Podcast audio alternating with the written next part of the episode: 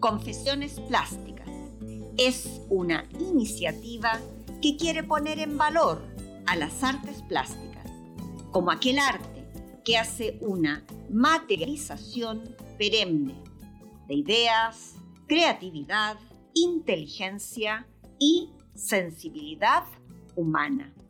En este mundo actual, en este mundo que parece se nos cae a pedazos, es el arte plástico quien nos puede rescatar, pues el arte nos trasciende.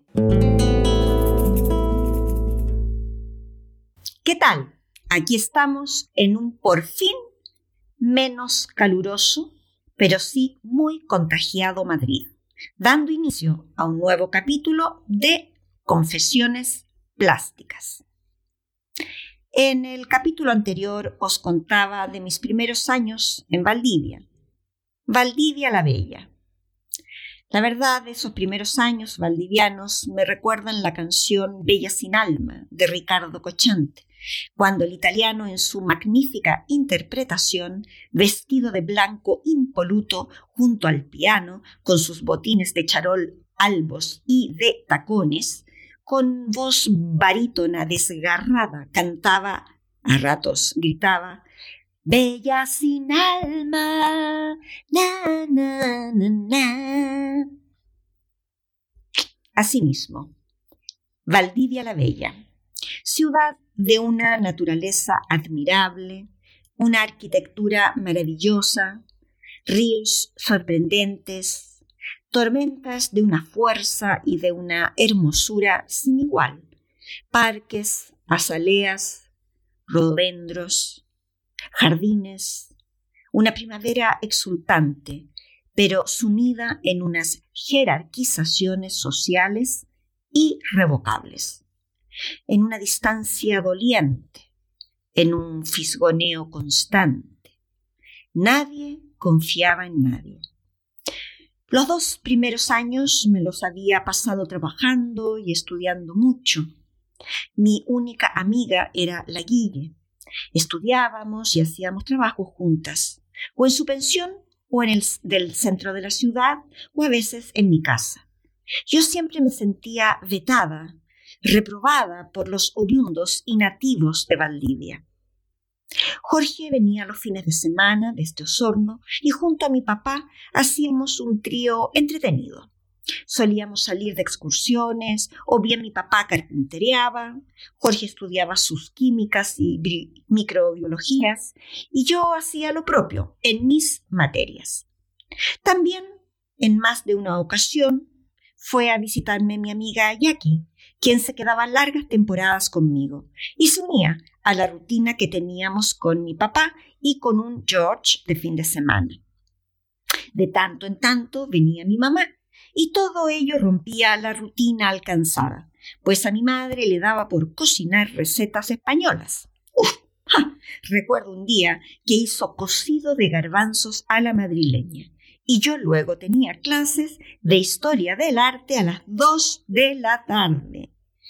Luz apagada, cortinas abajo, diapositivas.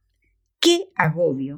No podía mantener los ojos abiertos frente a las diapositivas de Tintoretto. Un sueño, frío, lluvia, dos de la tarde y yo ahí digeriendo los garbanzos a la española. El último semestre ya tenía más amigos. Éramos pocos y ya había más confianza. Ya lograba ser invitada a algunas reuniones, a algunas juntas, pero fundamentalmente, más bien dicho, únicamente, a las de amigos que no eran de Valdivia. Solíamos ir al taller de mi amigo Mauricio Contreras, quien era buenazo para aglutinar gente y sacar comida de donde no había. Así junto al fiel Pichiche y mis quince gatos, pasaron dos años. Pasó mucho en ese tiempo. La situación política era fea. Había muchas reuniones clandestinas, estudiantes detenidos y desterrados.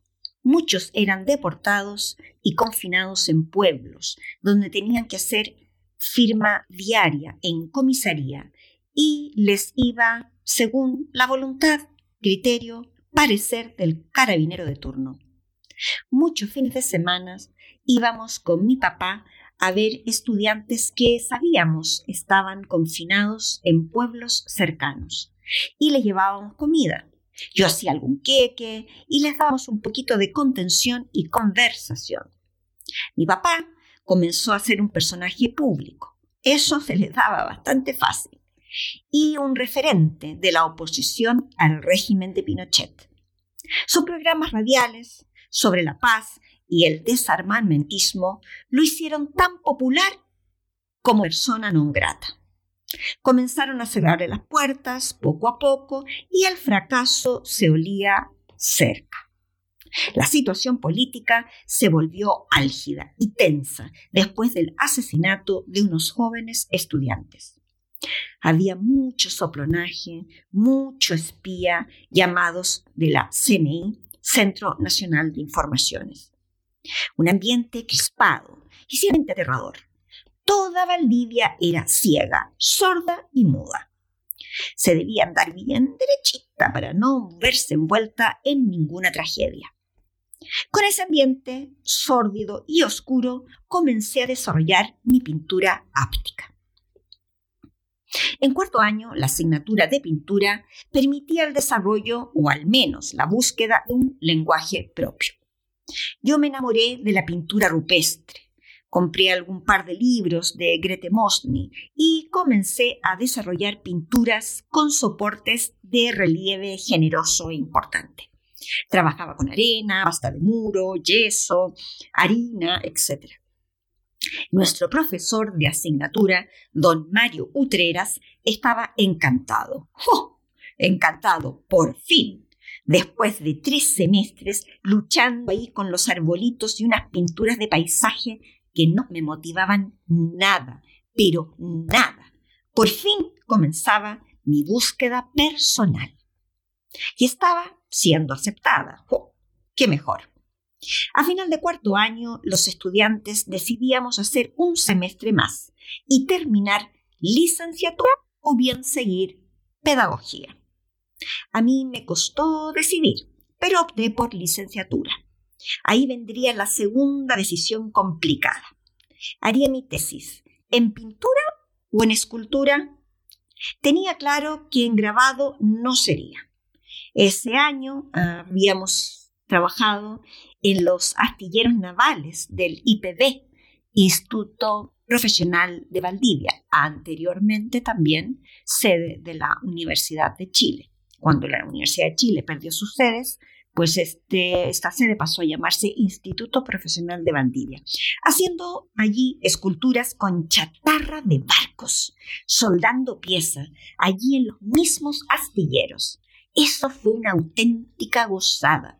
Mi alegría no podía ser más grande. Fue la asignatura de escultura que más disfruté. Y el profesor, señor Guillermo Franco, me quería en sus filas. Quería que yo hiciese la tesis en escultura. La verdad, obtenía solo máximas calificaciones con él y me encantaba, me apasionaba. La decisión era muy difícil pero opté por pintura por una cuestión casi práctica.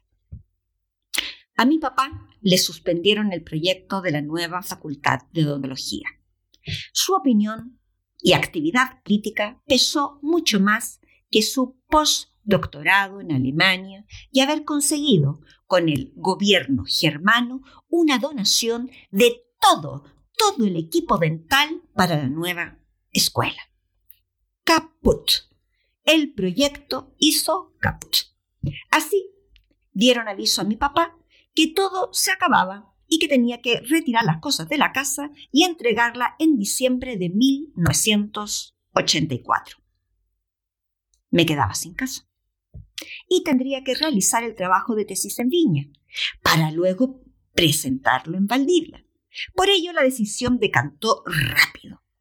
Era bastante más fácil trasladar 25 pinturas que 20 esculturas en bus hasta la ciudad fluvial.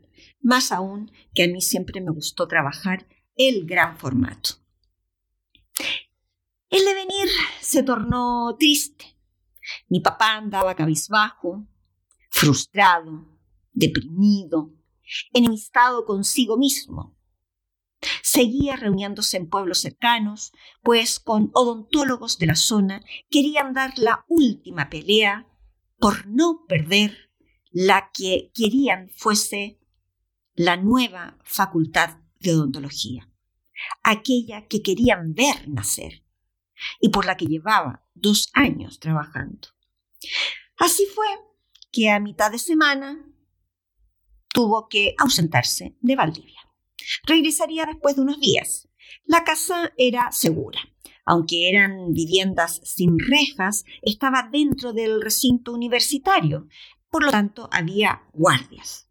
Igualmente, mi papá le pedía a una chiquilla que nos iba a ayudar con los quehaceres del hogar, la Luisa, que me acompañara de noche, para que yo no estuviese sola por cualquier eventualidad. Luisa, la Luisa, mujer maciza y risueña, morena, fanática de la paloma San Basilio. Era simpática la Luisa, hacía sopaipillas en un 2x3 y quería a mis 15 gatos, dato no menor. Bueno, mi papá partió, yo me fui a clases y regresé por la tarde a casa. Y en la noche llegó la Luisa. Luego de un tecito y una conversación amena, cada una se fue a su cama. Para iniciar lo que pretendía ser un reparador sueño. Cuando yo ya estaba profundamente en brazos de Morfeo, me despertó una luz, una luz encellecedora, que iluminaba toda la habitación. El miedo fue aterrador. Me quedé paralizada. No veía nada, nada, pues la luz me daba directamente en los ojos. No sabía qué pensar. No podía pensar. Era un foco que lo iluminaba todo y tuvo el poder de dejarme absolutamente inmovilizada. Pasado un buen rato, como pude, me deslicé de la cama y a gatas me fui a despertar a la Luisa, quien tenía sueño más pesado como roca. Luisa, Luisa, me están alumbrando desde el jardín. Luisa, despierta, por favor. La Luisa, medio dormida, me acompañó silenciosa y vigilante. Cuando nos asomamos desde el pasillo, vemos toda la habitación iluminada. ¡Los ovnis! grita la Luisa. ¡Los ovnis vienen a buscarla! Pero Luisa, ¿qué dices? ¿Cómo van a ser los ovnis? La Luisa se tira al suelo con su camisón de franela con estampados de la laucha Mimi, gritando ¡No se la lleven! ¡No se la lleven! Yo estaba a cuadros. Entendía patata lo que sucedía. Todo era absolutamente surrealista. Los ovnis me venían a buscar a mí. Pero, ¿por qué a mí? ¿Para qué decía yo? ¿Qué querrán los ovnis de mí? No sé, si por los rezos o por los gritos de la Luisa, el foco interrogatorio después de mucho, pero de mucho, se apagó. Con un miedo pánico salimos esta pobre mujer y yo enarbolando un sardén y el atizador de la salamandra, a ahuyentar a los alienígenas. A ver, a ver si habían dejado huellas. No encontramos ningún rastro de la nave, solo pisadas aparentemente masculinas. Tuvimos que tranquilizarnos con otro tecito, asegurar puertas y ventanas nuevamente e intentar dormir.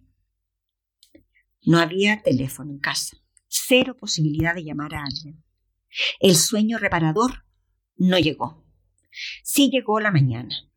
Yo partí muy temprano a pedir prestado el teléfono a la secretaria de mi papá para dejar recado en la pensión de Jorge, quien no estaba porque estaba en clases, para que se viniera rápido desde Osorno, por favor. No pasaría ni por nada otra noche sola, ni con la loca de la Luisa ahuyentando nave extraterrestre a punta de sartenazo. Afortunadamente, muy tarde de ese día viernes, Jorge llegó. Llegó tarde, pero llegó. Me quedé cobijada por él y la Luisa pudo zafarse del rapto alienígena. Cuando llegó mi papá, Obviamente le conté lo sucedido. Y él, aunque ya era persona no grata, pudo investigar y hacer los reclamos correspondientes. Nos estaban investigando. Manerita de investigar, decía yo. O sea, no me di ni cuenta que me estaban mirando, fíjate. Ese espía valía menos que un perejil. Así supimos, mi papá y yo, que ya estábamos en la mira, que su partida de Valdivia, la Bella, la Bella sin alma, era inminente. No le querían. Ya lo habían olido a este doctor bueno para mover gente y mover conciencias. Y su aroma no gustaba. Evidentemente, los días siguieron angustiantes, tristes. Llegaba diciembre, yo debía entregar mis últimos proyectos. Trabajaba con un nudo en la garganta. Ver a mi papá angustiado, derrotado y señalado en esa sociedad que nunca nos quiso, era muy duro. Fue triste desarmar todo. Las meriendas se hacían con los ojos húmedos. Comenzamos a embalar nuestros bártulos de regreso. Nuestro pichiche se sentaba frente a nosotros y lloraba. Aullaba, triste y largamente. Nos miraba directamente a los ojos, nos pedía explicaciones. Si alguien no me cree, que le pregunte al George.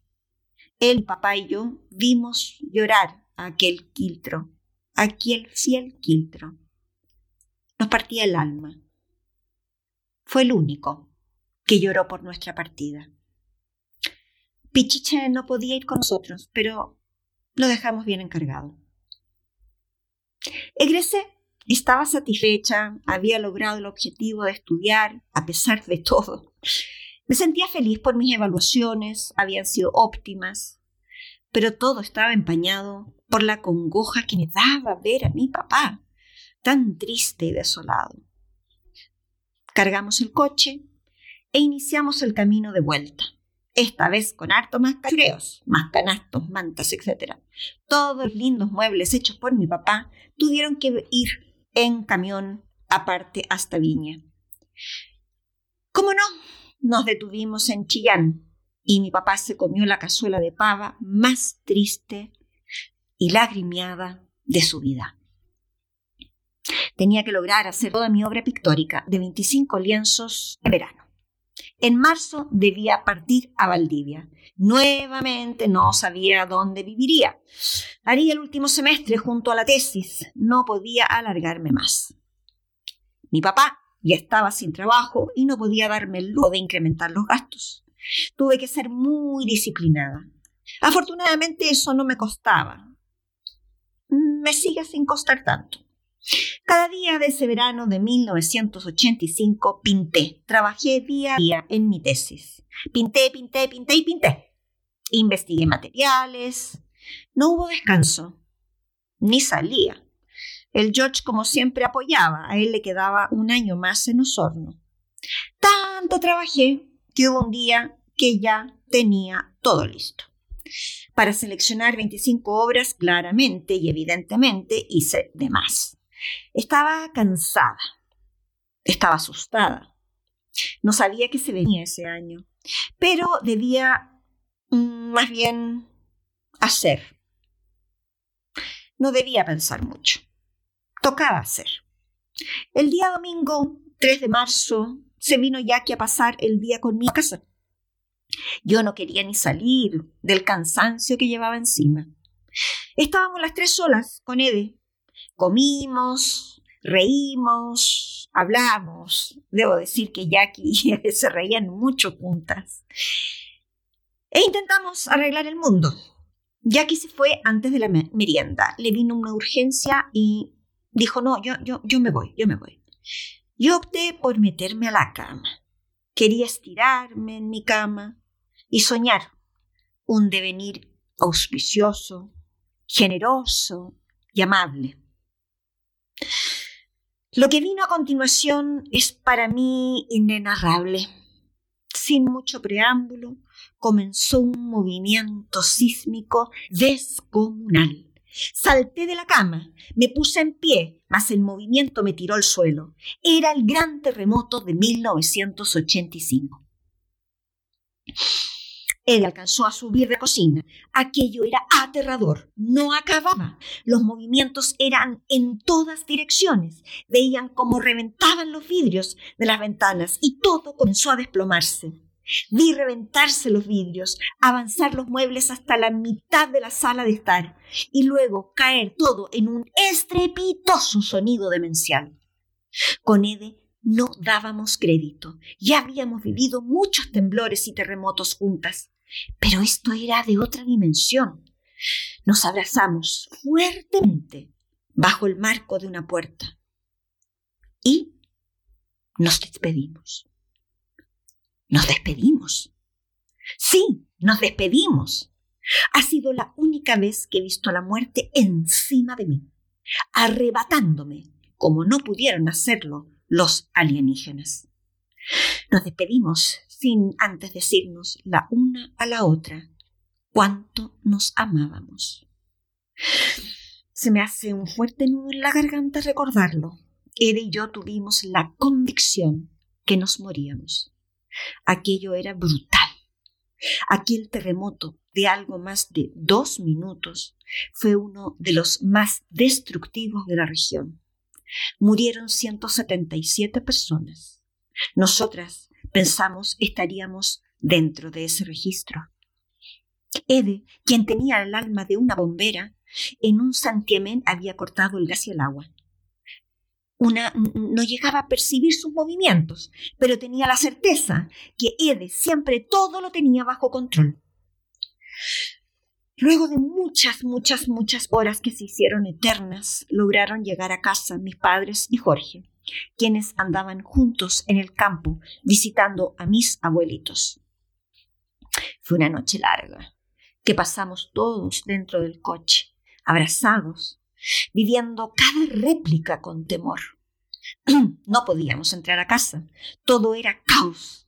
Mas sin darnos cuenta, Ede se escabulló y a medianoche llegó con café caliente y cujen. O sea, sencillamente, era una bombera fantástica.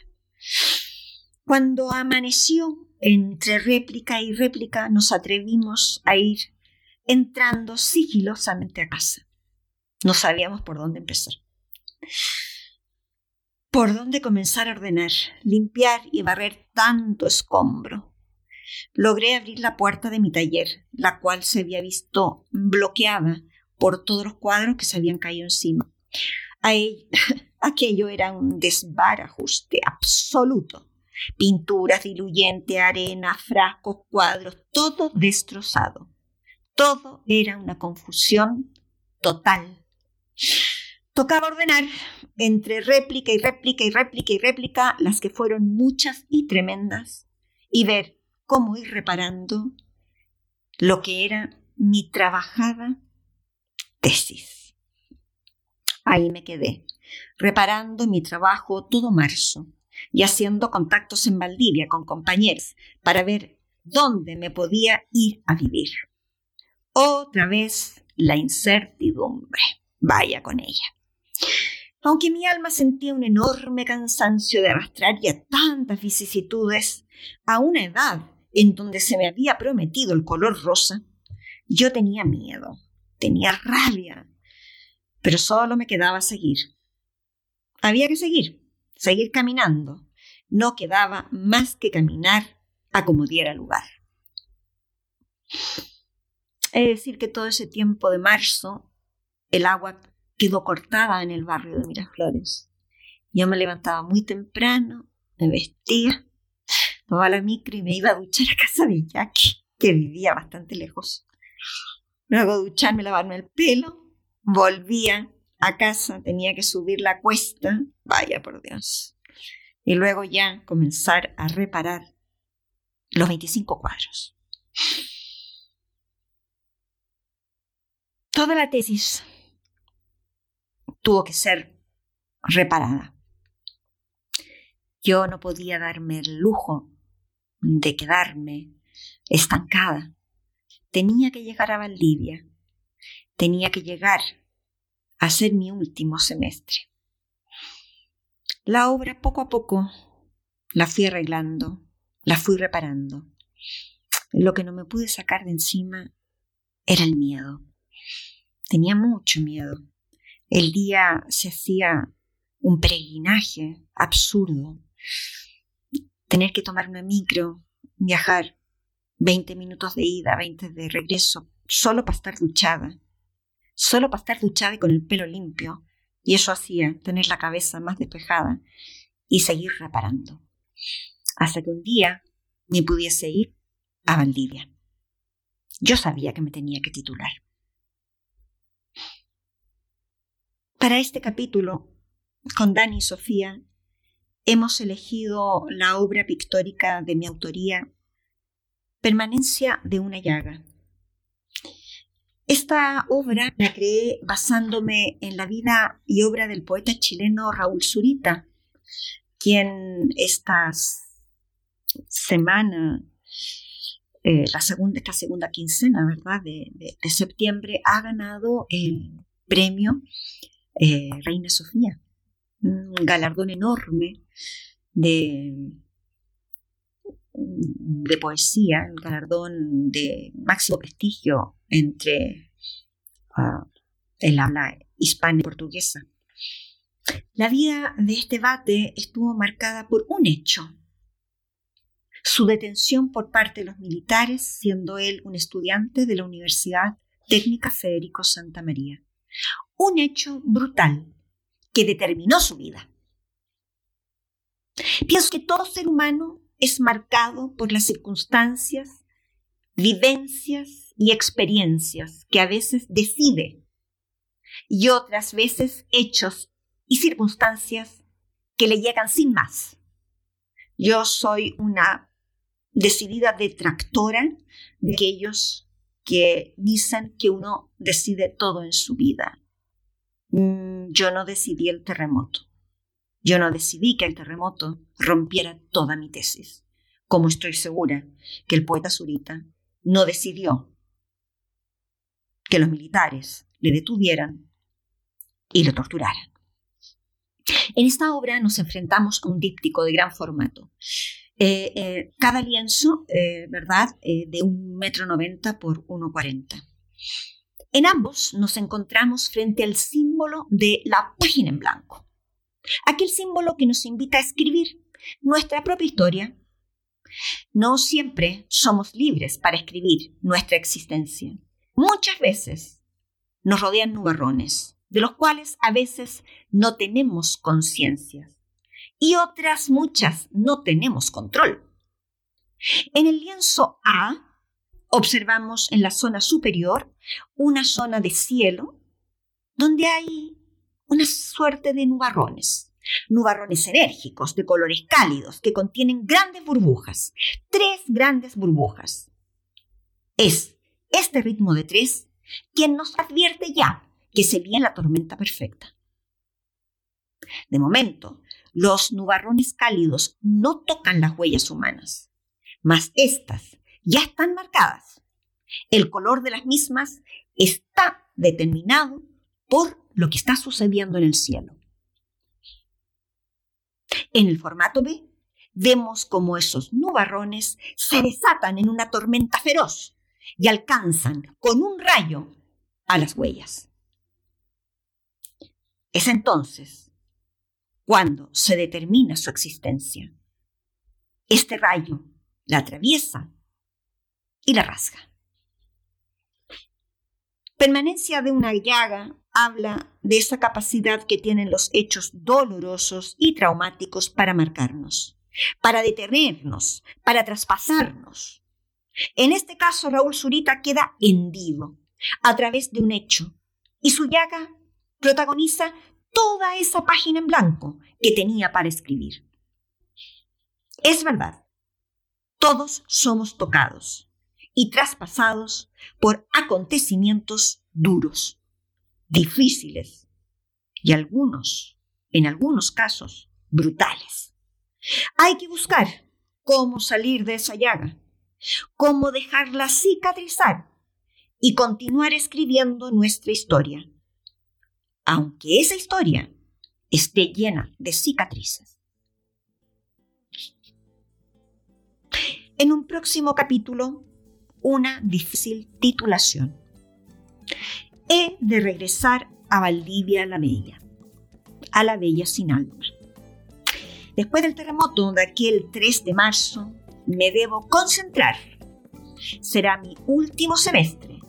Nada, nada va a ser fácil. Debo librar mi última batalla en la ciudad fluvial.